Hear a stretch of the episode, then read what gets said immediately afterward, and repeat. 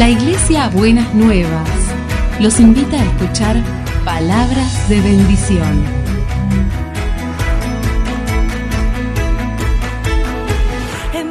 Si desean asistir a nuestras reuniones, los esperamos en Avenida de Lepiane 3925, esquina Subiría, Bajo Flores, Ciudad de Buenos Aires.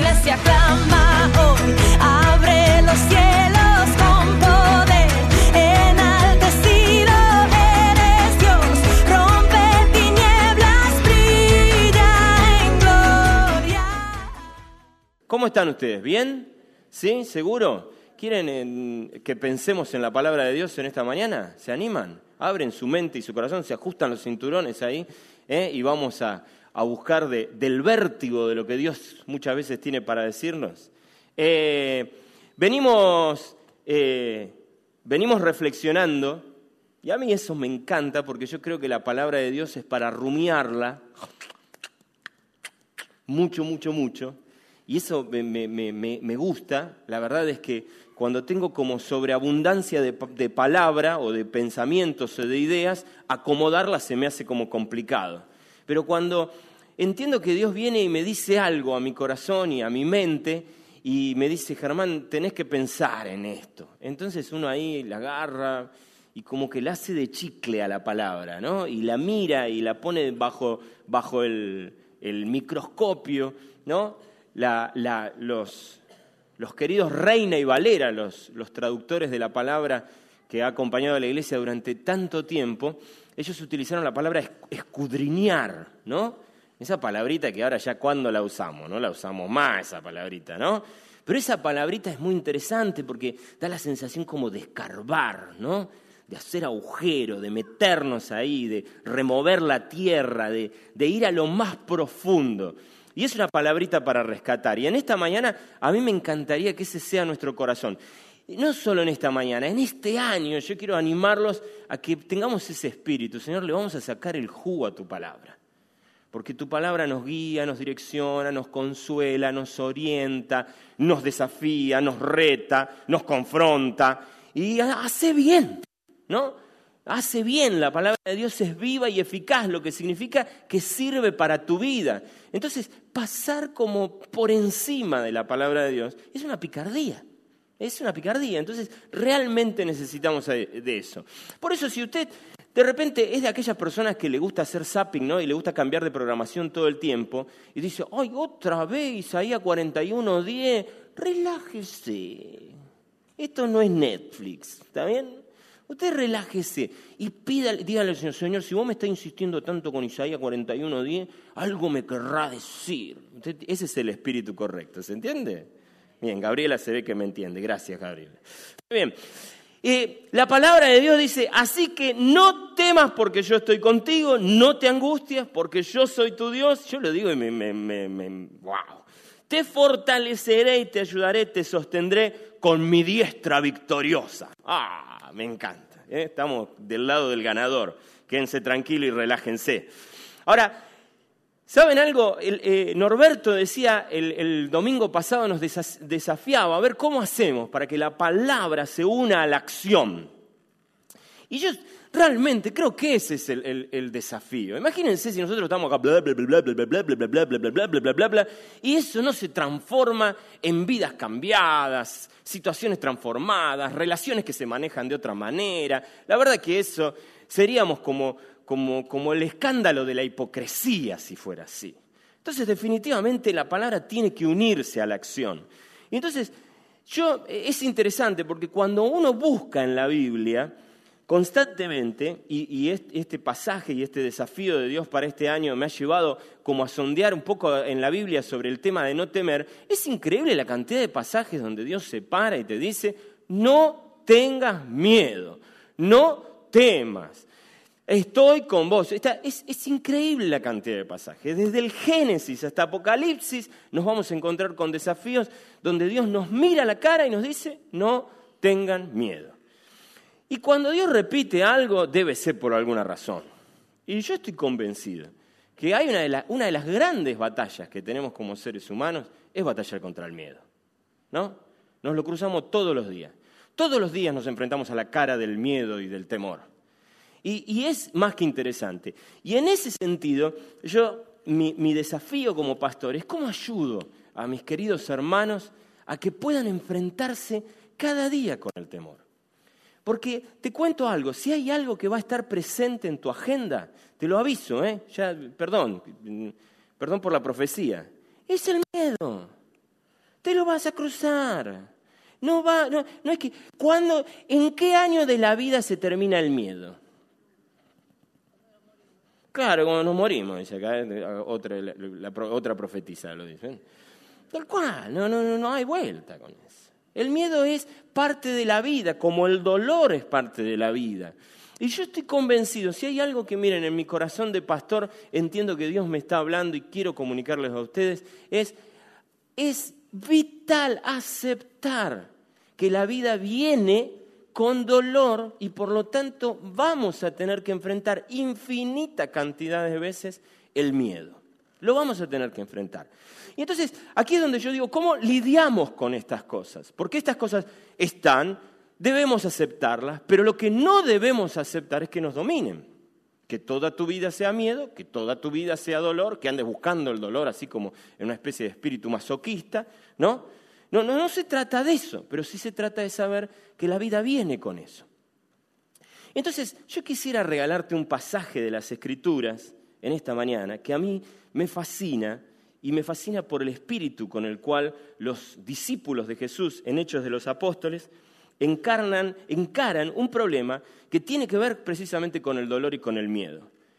La Biblia dice en Hechos 4, versículo 23, nos, nos introduce un poco en lo que está pasando y, y viene de contarnos que Juan y Pedro fueron encarcelados por predicar el Evangelio.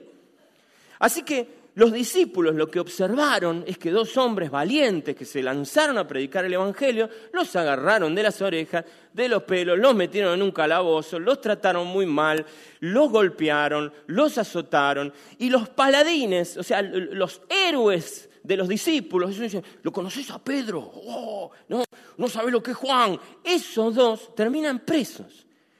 Y el grupo que está creciendo de la iglesia ve como sus líderes están encarcelados y se los van a devolver, porque el relato empieza con que les devuelven a Juan y a Pedro, todos abollados, machucones y moretones por todos lados. Y así, esa es la entresala del pasaje que te quiero leer. Y dice, al quedar libres, Pedro y Juan volvieron a los suyos y les relataron todo lo que les habían dicho los jefes de los sacerdotes y los ancianos, que no les dijeron nada bonito, te puedo asegurar, si querés después lo puedes contestar leyendo el contexto. Cuando lo oyeron, fíjense cuál es la reacción, esto es muy interesante. Cuando lo oyeron, alzaron unánimes la voz en oración a Dios y dijeron lo que dice a continuación. Soberano Señor, creador del cielo y de la tierra, del mar y de todo lo que hay en ellos. Tú, por medio del Espíritu Santo, dijiste en labios de nuestro Padre David, tu siervo, ¿por qué se sublevan las naciones y en vano conspiran los pueblos? Los reyes de la tierra se rebelan y los gobernantes se confabulan contra el Señor y contra su ungido. En efecto, en esta ciudad se reunieron Herodes y Poncio Pilato con los gentiles y con el pueblo de Israel contra tu santo siervo Jesús, a quien ungiste para hacer lo que de antemano tu poder y tu voluntad había determinado que sucediera. Ahora, Señor, toma en cuenta sus amenazas y concede a tus siervos el proclamar tu palabra sin temor alguno. Voy a decirlo de nuevo. Sin temor alguno. Por eso, Extiende tu mano para sanar y hacer señales y prodigios mediante el nombre de tu santo siervo Jesús. Después de haber orado, tembló el lugar en el que estaban reunidos. Todos fueron llenos del Espíritu Santo y proclamaban la palabra de Dios sin temor alguno. Todos los creyentes eran de un solo sentir y pensar. Nadie consideraba suya ninguna de sus posesiones, sino que las compartían. Los apóstoles, a su vez, con gran poder, seguían dando testimonio de la resurrección del Señor Jesús la gracia de Dios se derramaba abundantemente sobre ellos, pues no había ningún necesitado en la comunidad. Quienes poseían casas o terrenos los vendían y llevaban el dinero de las ventas y lo entregaban a los apóstoles para que se distribuyeran, cada uno según su necesidad. Y ahí cuenta la historia del maravilloso Bernabé. José, un levita natural de Chipre, a quien los apóstoles llamaban Bernabé, que significa consolador, vendió un terreno que poseía, llevó el dinero y lo puso a disposición de los apóstoles. Quédense tranquilos, no los voy a mandar a vender nada, ¿está bien? Ni a traerlo a la iglesia, ni nada por el estilo. Pero el principio básico que está detrás de este concepto, que lo quiero como aclarar, es el concepto de que nadie consideraba sus bienes como suyos propios y que todo estaba rendido a los pies del Señor. Y que si alguien tenía necesidad, yo te doy. ¿De qué? ¿De lo mío? No. Te doy de lo que el Señor me dio a administrar. ¿No? Entonces las necesidades se cubrían porque el amor era el principio rector. Entonces, en esta mañana yo quiero mostrarte algunas cuestiones que tienen que ver con cómo lidiar con el temor, con esto de saber lo primero que nos toca hacer es creerle a nuestro Señor, que nos dice no temas. Y si Él te dice no temas, créeme, hay motivos de sobra para que no temas. Pero vos y yo somos humanos y día a día vamos a tener que agarrar esa palabra, esa palabra que es rara, porque todo está, para atrás, todo está difícil, y Él te dice no temas. Y vos decís, eh, ¿en serio? ¿De verdad? Entonces, ¿cómo hacemos para que la palabra de Dios cause un efecto de acción positiva, real y concreta en la vida de todos nuestros días? Y aquí hay principios que para mí son fantásticos. El primero es que definitivamente somos desafiados a la fe. Y el desafío de la fe tiene que ver con esta idea maravillosa los discípulos ven cómo todo está a contramano, cómo los que tienen el poder quieren callarlos, cómo los que tienen el poder le pegaron a sus líderes, pero ellos se levantan y dicen, Señor, ¿en qué otro momento te podemos predicar? ¿A dónde vamos? Eh, y uno dice, pará, pará, flaco, recién te pegaron, te castigaron, afloja un poquito, no te metas en otro lío, pero parece ser que los discípulos piden un lío nuevo, ¿no? ¿Dónde está el desafío? ¿Dónde nos podemos meter en otro, en otro, en otro lío? ¿Dónde está? ¿Dónde podemos hacer?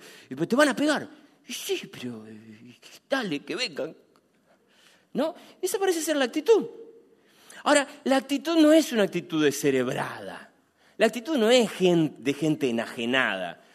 Por eso los discípulos son geniales en esto. Cuando oran, lo primero que hacen es empezar a reconocer ciertas cosas. Pero yo quiero mostrarte algo que para mí es interesante.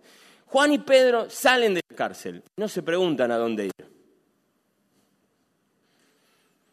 Tienen dónde volver. Tienen una casa, tienen una familia, tienen un grupo humano, tienen personas. Y van y se reúnen. Y cuando se reúnen, encuentran a gente ya reunida gente que ya está reunida y gente que va a orar y gente que se va a recordar. Y para mí este es uno de los principios básicos, ¿no? El primero es creerle a Dios. Si Él te dice que no temas, créeme que hay, razones para que vos no temas. Pero lo segundo es entender que una cosa es enfrentar el temor en soledad y otra cosa es enfrentar el temor rodeado de personas que confían en el poder de Jesús. Cuando Juan y Pedro van y se encuentran con la iglesia de ese momento, toda la iglesia clama una voz y se empieza a recordar lo que Dios ha hecho a lo largo de la historia, afirmando y afianzando, y cómo Dios ya se había anticipado a esas cosas. Ese es el gran poder de estar juntos. Nosotros, es descabellado pensar en una iglesia donde queremos juntar gente para una actividad. No, no, no, no pensamos en la iglesia en esos términos. Pensamos en la iglesia en los términos de personas que se reúnen, se tocan, se rozan, se conocen, se comprenden, se conocen las buenas y las malas, se conocen las debilidades, se comparten los temores. ¿No? Hay algo que a mí me, fascina de la experiencia de estos días el, domingo anterior no, el otro me tocó predicar a mí, me encantó, salí enseguida, vino un hermano y me dijo, Germán, Dios estaba hablando eso en mi vida en el colectivo que me tomé de casa hasta acá.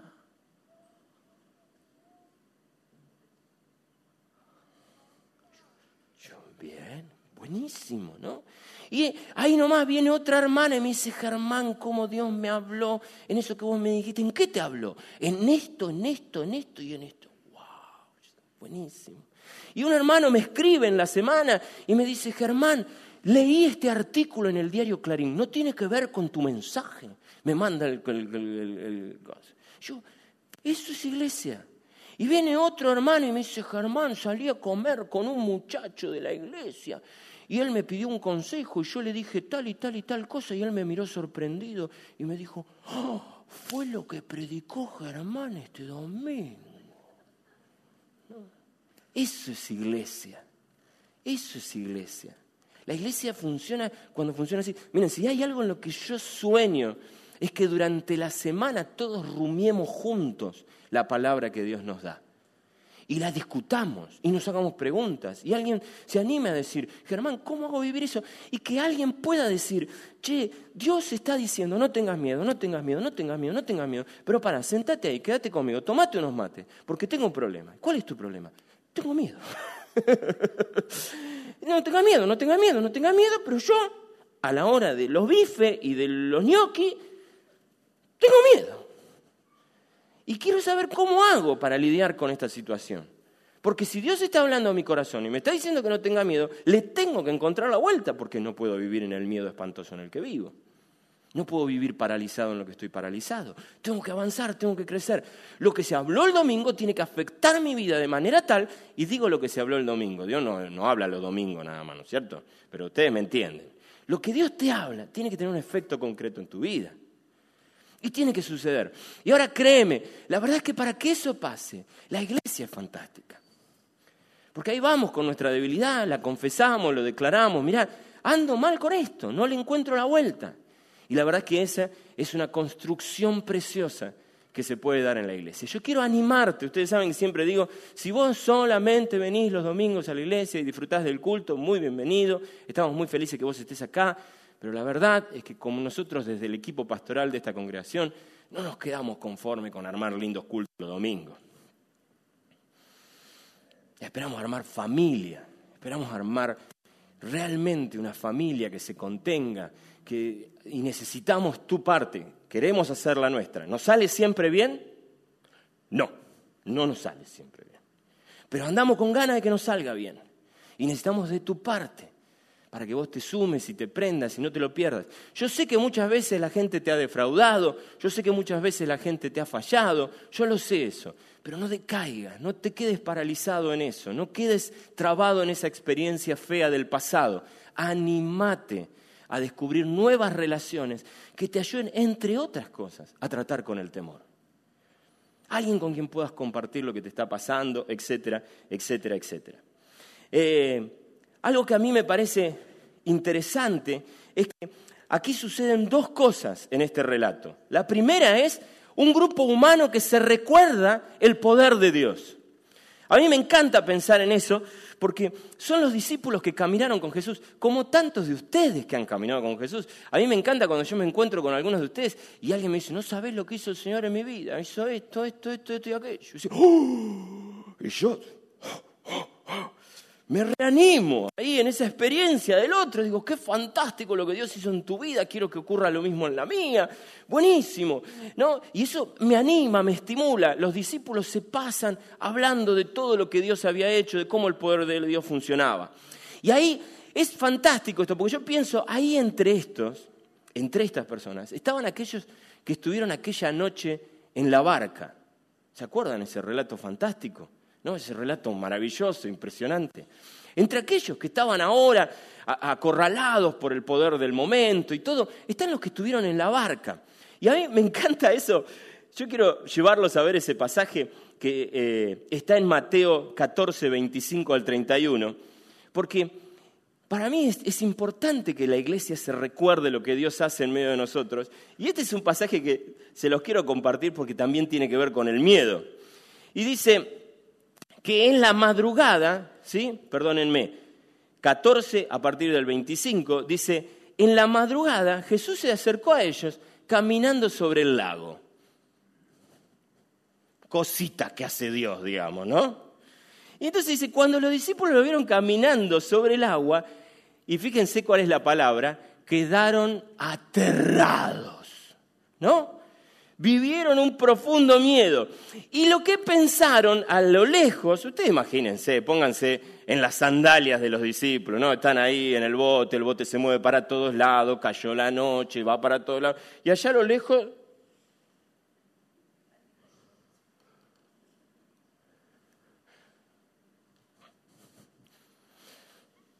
me muero del susto, ¿no es cierto? Un terrible susto. Entonces ellos dicen, es un fantasma, gritaron de miedo. Es de película de terror, es maravilloso. ¿me entendés? Vos podés escuchar la música de terror de fondo con el piano, ¿me entendés? Increíble. Es un fantasma. Pero Jesús les dijo enseguida, cálmense, soy yo, no tengan miedo.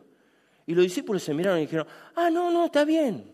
¿De qué vamos a tener miedo? No, no, simplemente el creador del universo caminando arriba del agua, desafiando todas las leyes de la naturaleza y de la física. No, nos quedamos tranquilos, ¿no es cierto, muchachos? Acá está todo bárbaro. Obviamente hay un miedo terrible, o sea, pasamos de creer en un fantasma a alguien que domina el poder de los elementos de la física sin ningún problema ni inconveniente. Estamos bárbaros con el muchacho acá en el bote. Pero el pasaje nos recuerda que Jesús es aquel que atemoriza al miedo. Ese Jesús. Los, los salmos se encargan de decirnos, los mares tiemblan ante su presencia. Oh. Ese es el Jesús en el, que, en el que vos y yo creemos. Ese es el Jesús que, el que nos acompaña todos los días. Es el que le da miedo al miedo. Es el que atemoriza. El miedo viene caminando para acá, se encuentra con Jesús y sale rajando para allá. Ese es el Jesús en el que vos y yo creemos. Por eso, cuando viene un lío y el lío se termina, la pregunta es, ¿dónde está el otro lío? Porque me quiero meter de lleno, porque quiero desafiar otro temor, porque ¿quién está conmigo? Aquel que me libera con su diestra victoriosa, ese que tiene poder sobre todos los, todas las cosas, sobre todas las leyes de la física, aquel que está por encima de todas las cosas y tiene todo bajo control. Quiero otro lío porque quiero volver a verlo. Quiero volver a verlo actuando en mi vida. Quiero volver a verlo desafiando mi, capacidad de asombro. Quiero volver a verlo obrando maravillas en medio de situaciones dificultosas. Ahí quiero estar. Mira si me la voy a perder. Quiero estar ahí. Si la vida me va a asustar, que me asuste, pero que valga el esfuerzo. Que valga mi cara de pánico, ¿no? Que, me pueda encontrar. Quiero encontrarme con el fantasma caminando arriba del agua. Y cuando pregunto, ¿qué es eso? Él mira, tranquilo, soy yo. Ah, no, me quedo tranquilísimo, me quedo. ¿Se entiende? Ahora, ¿saben algo? Es muy difícil encarar esto en soledad. En soledad, en soledad nos, nos sobreviene el aislamiento y en el aislamiento el olvido. Nos olvidamos del Señor que tenemos. Nos olvidamos. Cuando andamos solos, nos olvidamos. Nos enroscamos en nosotros mismos. Pero cuando estamos acompañados, las anécdotas empiezan como a sobreabundar. Y un día me cuento una anécdota eh, Lenny, y otro día me cuento una anécdota Giselle, y otro día me cuenta una anécdota Karen o Fabio, y otro día me cuenta una anécdota Belén.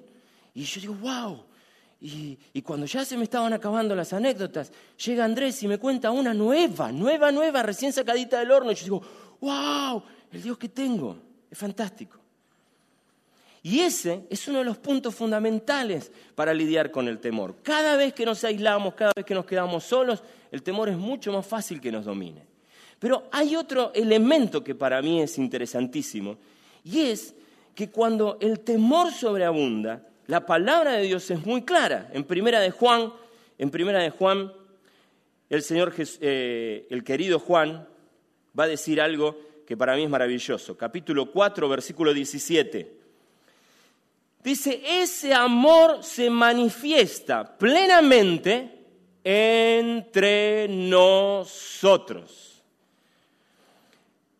Ese amor se manifiesta plenamente entre nosotros. Y déjenme hacer una pausa acá.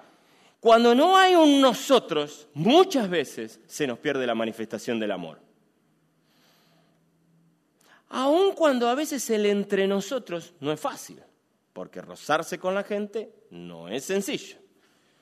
Porque siempre que haya relaciones, habrá conflictos.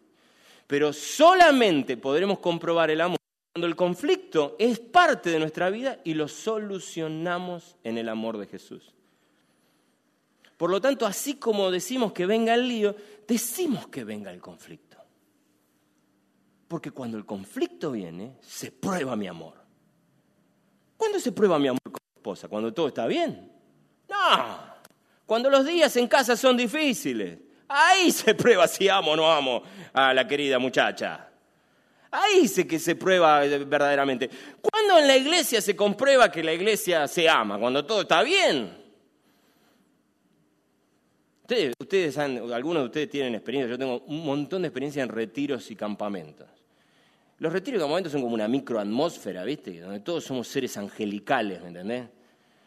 Entonces todo, pero cuando la cosa arde, ¿no? Cuando la cosa se pone difícil, ahí realmente se ve el amor. Por lo tanto, que los conflictos vengan, los vamos a encarar, los vamos a mirar hacia la cara y le vamos a decir, conflictos, no nos vas a ver sin amar. ¿Por qué? Porque fíjense lo que dice la palabra de Dios. Dice, entre nosotros para que en el día de juicio comparezcamos con toda confianza, porque en este mundo hemos vivido como vivió Jesús. Me encanta la idea. ¿Ustedes ven la, escena? Está el trono del juicio. Yo llego ahí. La pregunta es, ¿cómo llegas? ¿Confiado o llegás diciendo, uy, ahora me voy a decir de todo, no sabes, metí la pata acá, ya? Eh, sabemos que la gracia de Dios nos cubre, pero ¿cómo vas a llegar vos a ese momento? Eh, él lo sabe todo. Toda mi vida conoce. Y ahora yo vengo acá y me paro delante de Él una bolsa de cartón para ponerme en la cabeza, ¿no? O vas a llegar confiadamente. La Biblia dice que la diferencia está en haber vivido amando, amándonos entre nosotros. Y yo, yo quiero llegar a la presencia del Señor, pararme delante del Señor y decir, mira, que me la mandé, me la mandé. Pero que amé, uh, amé mucho, Señor. Amé mucho. Mi compromiso fue con el amor. Eso me hace estar acá delante tuyo confiado. ¿Por qué? Porque sé que vos me amás. Fíjense lo que va a decir Juan. Dice, en el amor, dice, comparezcamos con toda confianza porque este mundo hemos vivido como vivió Jesús. En el amor no hay temor. Cuando yo tengo la conciencia clara de mi compromiso con el amor, me puedo parar delante de Dios sin temor y puedo encarar cualquier cosa que me dé miedo, porque dice el versículo 18, sino que en el amor, el amor perfecto echa fuera el temor. Y acá hay otra clave fundamental para encarar el temor. ¿Hay olor a miedo? Así. Uy, qué miedo. ¿Sentís esa primer sensación que te moviliza hacia el miedo y el temor? ¿Sentís que estás a pasos de que el pánico se apodere de vos? ¿Cuál es el camino a seguir? ¿Cómo me aparto del temor? La Biblia es clara y oro para que todos lo entendamos hay que amar. Hay que amar. Hay que amar. Cuando los primeros niveles en el termómetro que mide la, temperatura del miedo aparecen en tu vida, la clave es amar. Amar. Más fuerte es la temperatura del amor, la única manera en que podamos contrarrestarla es amando. Es amando. Cada vez que el miedo llegue a tu vida, lo que vos tenés que proponerte es amar. Y te voy a decir algo, ejercicio básico y fundamental. Básico y fundamental. ¿Te agarra miedo? Busca el ser que más jorobado de tu vida y amalo. Amalo. Ejercitate en el amor. Ejercitate en el amor. Y esa es la otra clave por la cual es importante que en medio del miedo estemos juntos. Porque cuando estamos juntos, Dios ha tenido el bendito humor de poner a esa persona tan difícil al lado tuyo. ¿Para qué? Para que la ames. Y para que experimentes lo maravilloso de que no habrá carácter sobre la faz de la tierra que haga que vos estés imposibilitado de amar. Porque el amor proviene de Dios. No hay carácter tan duro que Dios no haya podido amar y espera que lo mismo ocurra en tu vida, lo mismo ocurra en tu experiencia.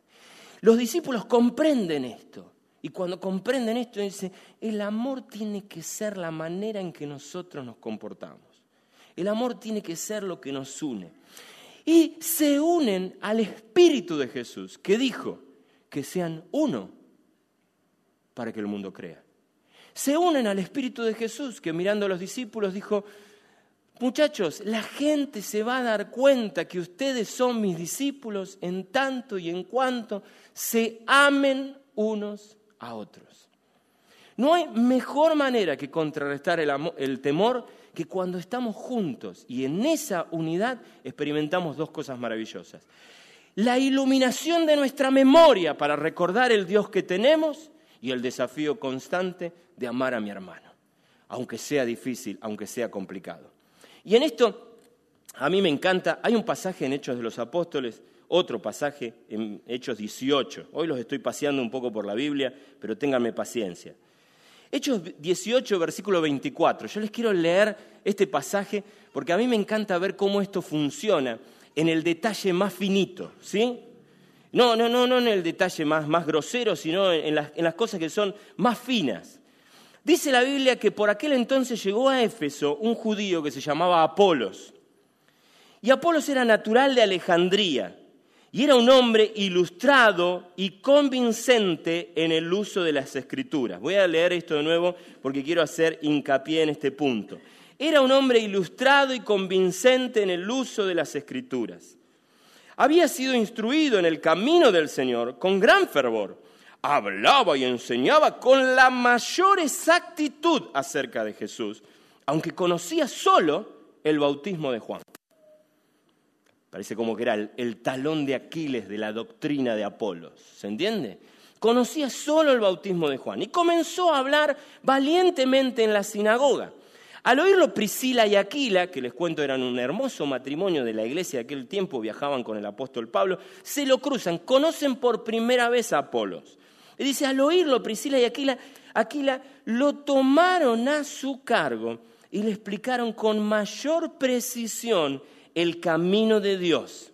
Y luego termina diciendo un dato que para mí es muy interesante y muy lindo. Dice, como Apolos quería pasar a calle, los hermanos lo animaron y les escribieron a los discípulos de allá para que lo recibieran. Y cuando llegó ayudó a muchos a quienes por la gracia habían creído. Pues refutaba vigorosamente en público a los judíos, demostrando por las escrituras que Jesús era el Mesías.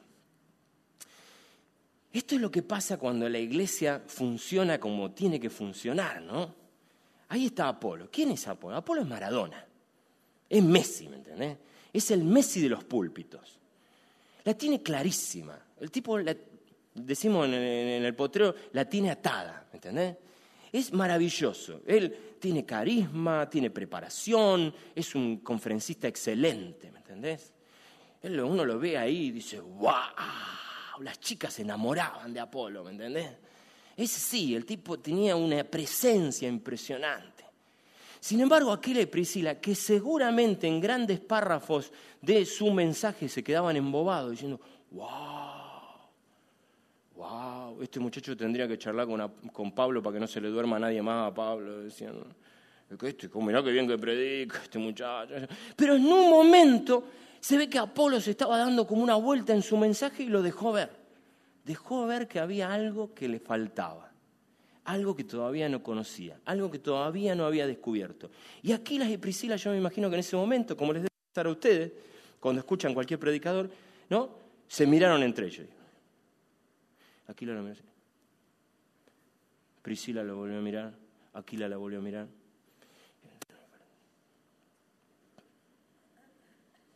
¿No? Espera que termine el mensaje, por favor, te lo pido. ¿No? Sí, pero no entiende esto, ¿no? Sí, sí, sí, pero ya después lo agarramos, después lo agarramos. vos escuchá ahora, no me, no me molesté, dice Priscila. Y aquí le dice, bueno, no, está bien, pero a este chico le falta saber eso. Y evidentemente sí, nadie se lo habrá enseñado, dice Priscila. Y aquí le dice, bueno, lo vamos a tener que agarrar. Es interesante, otras versiones de la Biblia dice, lo tomaron aparte. Ahora, es como si, como si vos fueras, ¿me entendés? y lo agarraba a Messi después de terminar el partido y decía, vení pibe que te quiero enseñar algo. ¿No? Algo similar. La iglesia funciona así. Priscila y Aquila lo tomaron aparte y para mí es muy interesante, ¿no? la Biblia dice que terminado el mensaje lo tomaron aparte. No fueron y dijeron, che, este Apolo, sí, muy lindo. Pero, sí, sí, pero no tiene claro esto, ¿eh? ¿eh? No es que se pusieron a hablar, no es que hablaron sobre lo mal que predica Apolo. No, no, no, lo agarraron aparte. ¿Por qué? Porque Apolo era su hermano. Aquel día Dios les mostró que tenían un nuevo hermano, se llamaba Apolos. Era oriundo de Alejandría y era judío y predicaba muy bien. Y, ellos dijeron, qué lindo, el Señor nos regaló otro hermano. Cuando terminó el mensaje, lo llamaron aparte, ¿sí? Y lo, lo abrazaron. Y la palabra que utiliza en esta versión es, lo tomaron a cargo, que en otra versión sería, se hicieron cargo. No la dejaron pasar. Y fueron y lo abrazaron, ¿no? Y me imagino que habrán dicho, te invitamos a un café. Sí, te tomás algo con nosotros, te acompañamos hasta donde te estás hospedado. Y caminaron con él y le dijeron, estuvo fantástico, Apolo, pero en esto, en esto, te falta conocer esto, ¿sabías de esto? Y evidentemente Apolo, que era Messi, ¿se entiende? No dijo, ah, no me van a venir a decir a mí lo que tengo que aprender, quiénes son ustedes, de dónde salieron, con quién anduvieron. No, no, ese, me faltaba ese dato. Así que ellos mismos los llevan hasta el aeropuerto y los dejan en el avión para que se vaya a otro lado, con cartas de recomendación para que los hermanos del otro, de la otra ciudad lo reciban. Pero ahora Apolos es un mejor Apolos, es una versión mejorada de sí mismo. Le bajaron una nueva actualización y ahora Apolos es un nuevo Apolos, una versión 2.0 de Apolos. ¿sí? Y ahora Apolos va y sirve al Señor en otro lugar. Esa es la iglesia. Y, obviamente, cuando el amor reina entre nosotros, definitivamente así funciona. Eh, la Biblia nos enseña definitivamente a poder construir esto. Yo quiero animarlos a, comprender lo valioso de que no solamente construyamos una iglesia que es, que es arrestos individuales de personas que predican el Evangelio. Déjenme terminar en esta mañana con esta idea. Yo creo que muchas veces en la iglesia nos han enseñado que, la misión de la iglesia consiste en eso, ¿no? Consiste en eso. Hay un mensaje estándar del Evangelio, ¿no? Que algunos hasta lo han superado en cuatro pasos. Entonces, todos nos sabemos los cuatro pasos, todos salimos, los contamos, la gente levanta la mano, hace la oración de fe, nosotros lo inscribimos en, una listita y después venimos y contamos. 158 personas y media recibieron a Jesús, levantaron la mano, tomaron la decisión de fe hicieron la oración. Gloria a Dios por eso. ¿Sí? A ver, evangelistas que están aquí presentes entre nosotros, no se asusten. Gloria a Dios por eso. Sigamos haciéndolo. De eso se trata. Vamos a seguir haciéndolo. Pero el, el proyecto en el que nos quiere meter Dios va más allá de eso. El proyecto que nos quiere meter Dios es que en medio de todo eso, alguna vez el miedo va a saltar a tu corazón. Y cuando el miedo asalte a tu corazón, vos tengas una comunidad que vive una cultura completamente distinta a la del mundo, que te abraza, que te contiene y te ayuda a vivir como verdaderamente se quiere vivir en el reino. Es una experiencia cultural novedosa, totalmente nueva y totalmente superadora. No corremos detrás de manos levantadas que hacen la oración de fe corremos detrás de personas que abrazan una nueva cultura del reino y viven en otro nivel. Eso es lo que queremos construir. En eso nos queremos asociar a Dios. Dios no solamente quiere eso, Dios quiere vidas transformadas. ¿No? Me alegra ver cuando veo esposos que eran infieles, no sé, a veces charlo con algunos de ustedes y me, me cuentan su vida pasada con sus matrimonios y digo, ay mamita querida, acá en la iglesia hemos tenido cada uno que no te puedo explicar pero ellos me dicen, pero un día llegó Jesús a mi vida y, wow, ¿cómo cambió todo? ¿No? ¿Cómo cambió todo? Y ese cambio es el anhelo del corazón de Dios.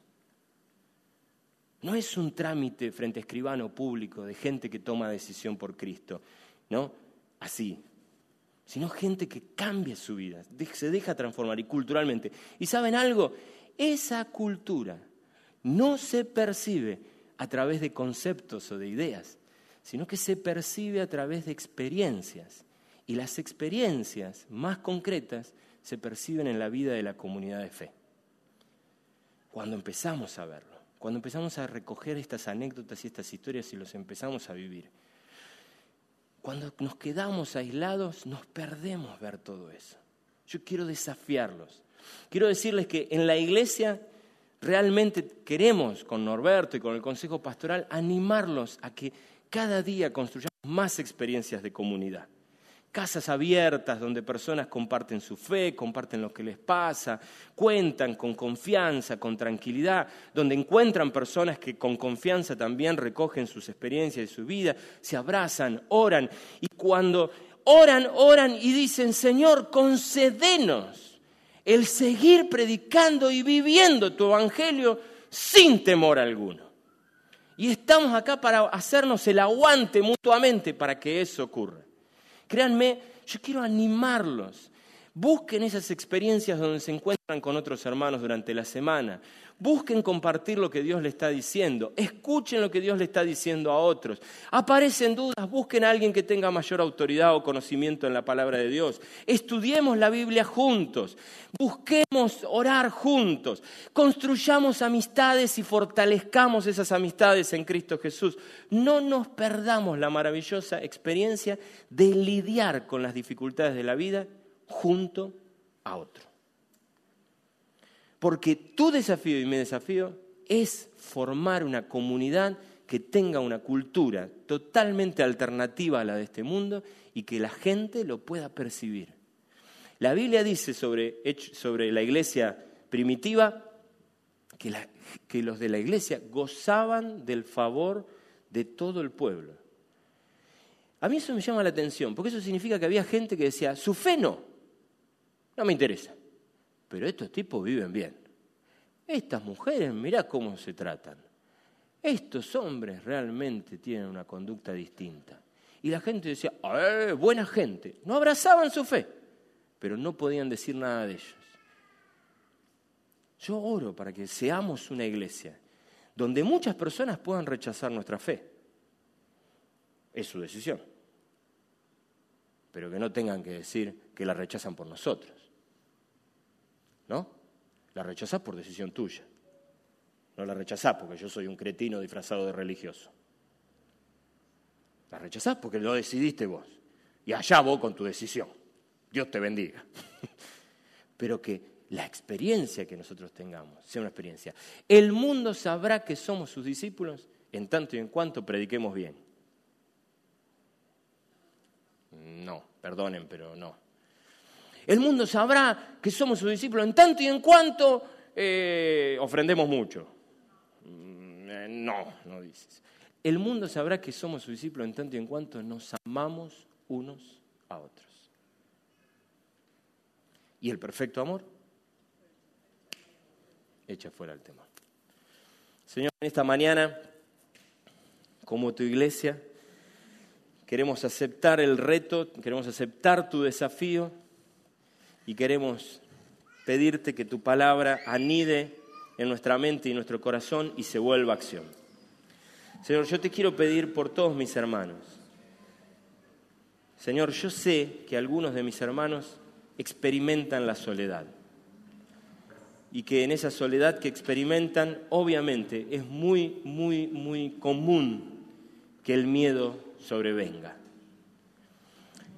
Y Señor, yo quiero pedirte perdón en lo personal si esa soledad tiene que ver con algún gesto o con alguna actitud mía. No hace falta, Señor, que yo confiese mi imperfección. Pero sí, Señor, queremos ser una comunidad que día a día revisa su accionar, revisa su caminar y, piensa a sí misma y trata de corregir lo que sea necesario corregir. Pero yo pido que en esta mañana vos muevas las voluntades de cada uno de mis hermanos y los ayudes a construir experiencias preciosas de comunidad, de familia, experiencias preciosas de gente que se acompaña, se estimula el amor y a las buenas obras, se anima mutuamente, se, se, cubre, se, contiene. Experiencias, Señor, que se vuelvan en casas abiertas durante la semana, en, en muchos mensajes de WhatsApp de ánimo y de estímulo entre, entre cada uno. Experiencias que se vuelvan, Señor, personas que están atentos a la necesidad de otro de algunos, no quizás de todos, porque no podemos de todos, pero sí de algunos, personas que piden tu guía para saber en quién invertir, con quién sensibilizarse, con quién estar atento. Personas, Señor, que, que ponen en su lista de oración a otras personas para orar y acompañarlos en lo que están sucediendo y en lo que está pasando. Contención, compañía, respaldo, apoyo para enfrentar todos los temores que, que han venido y que van a venir. Todos los dolores, Señor, que hemos atravesado y que tendremos que atravesar. Pero, Señor, que tu espíritu movilice a tu pueblo para que no tengamos que enfrentar esas cosas en soledad. Para que no tengamos que quedar atrapados como víctimas del temor. Para que no tengamos que quedar, Señor, paralizados sin saber qué hacer, cómo hacer para que la palabra de Dios se vuelva realmente viva y eficaz en nosotros.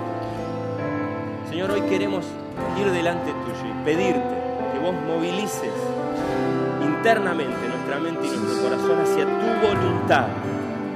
Hoy una vez más oramos, Señor, escuchamos tu voz que nos dice, no tengas miedo, y nos abrazamos a vos, sabiendo que sos el Señor que asusta el miedo, confiando en vos, pero también asumiendo la misión de ser de aquellos que animan a otros a no tener miedo, que le recuerdan a otro el Dios que tiene, que le recuerdan lo valioso y lo precioso de caminar con Jesús. Señor, personas que también saben de esa necesidad propia y buscan quien contiene y quien los acompaña. Señor, guíanos en esa experiencia, ayúdanos a vivir en ese, en ese nivel Danos, Señor, una, la oportunidad de, experimentar esto y, transmitírselo a nuestros hijos y a los hijos de nuestros hijos. En el nombre de Jesús. Amén y amén.